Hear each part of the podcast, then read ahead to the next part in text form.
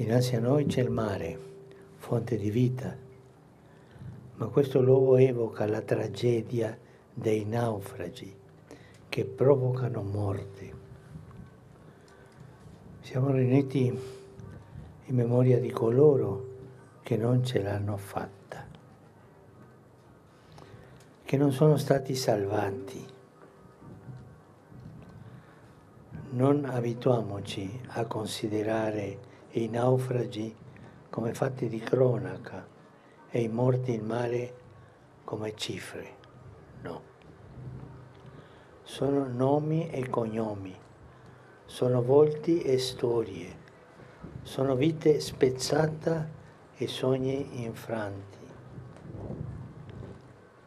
E penso a tanti fratelli e sorelle annegati nella paura, insieme alle speranze che portavano nel cuore.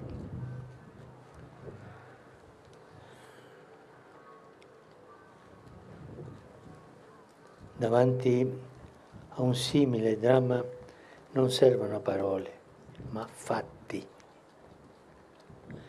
Prima ancora però serve umanità, serve silenzio, pianto, compassione e preghiera. Vi invito ora a un momento di silenzio in memoria di questi nostri fratelli e sorelle.